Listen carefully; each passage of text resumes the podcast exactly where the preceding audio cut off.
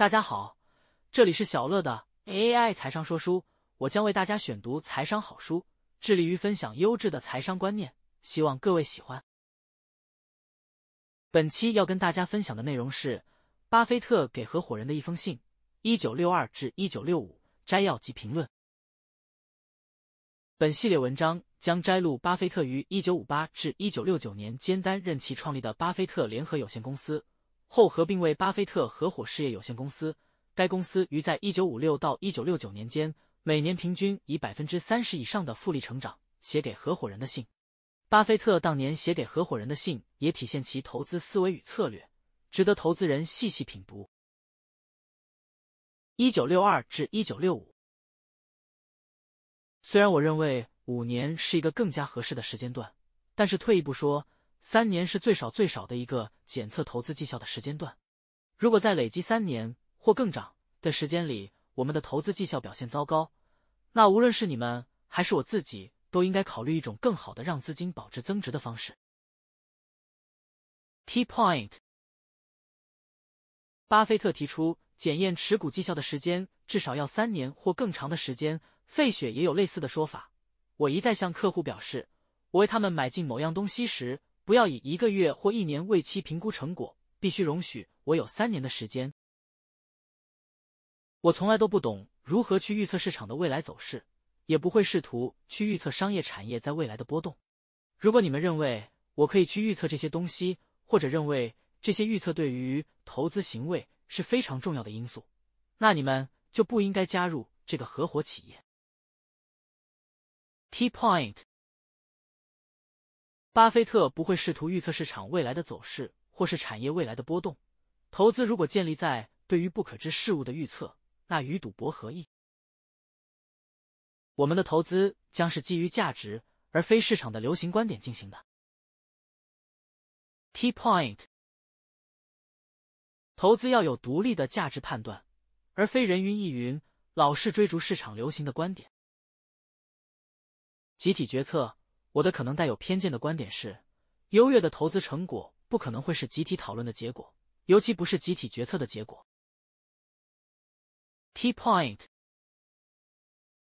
巴菲特认为优越的投资结果并不是集体决策讨论的结果。这里再次印证了巴老不随流俗的独立思维。我们的多样化程度远远低于大多数的投资机构，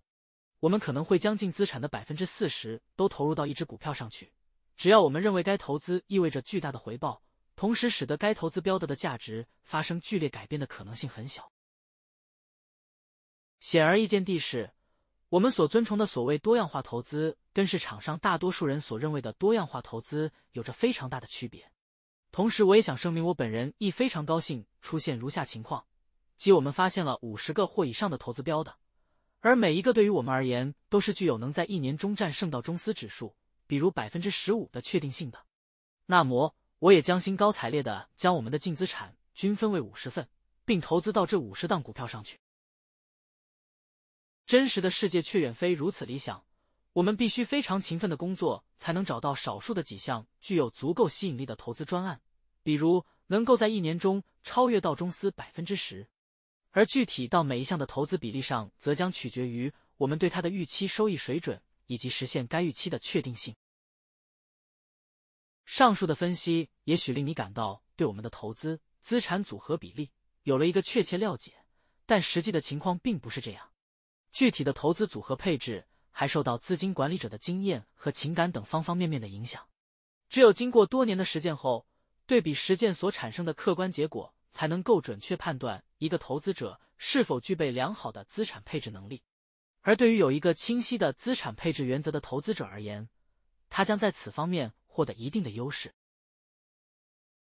任何超过一百档股票的资产配置组合都可能是不具有逻辑性的，因为任何第一百档股票在实际上都不可能有确定性的对整体的投资组合产生正面或负面的影响。任何管理如此众多数量股票的投资方式，我都将其归类为诺亚方舟式的投资。即每样东西都搞一点，其管理者则适合去当诺亚方舟的驾驶员。采用此种方式投资的资金管理者，并未遵循纯粹的数学原则。我们所遵从的配置原则是：最优资产组合应由不同的投资选择的可获得性以及预期收益所决定，同时还要考虑最终实现的资产组合所导致的业绩波动在可以承受的范围之内。所选择的投资标的越多，投资业绩的结果和预期的年度波动就会越小。但与此同时，所预期的收益水准也会降低。假设不同的选择所对应的标的有助不同的预期收益。就我们的情况而言，也许我们的业绩在某一年会有较大的波动，但是我相信这个副作用的结果是，长期而言，我们将获得超越市场平均水准的满意的回报率。Key point：这一大段一九六五年写给合伙人的文字当中，巴菲特展现其对于集中投资的看法。他告诉我们，不要过度追求分散投资，即被他称之为诺亚方舟式的投资。投资人该做的事是审慎的找出具有足够吸引力的投资。持有过多的投资标的，正如巴菲特所言，如果你有七十个妻妾，那么你将不会了解他们中的任何一个。以上就是本期跟大家分享的内容，感谢您的聆听。如果你喜欢我们的频道，请记得追踪我们并留下五星好评。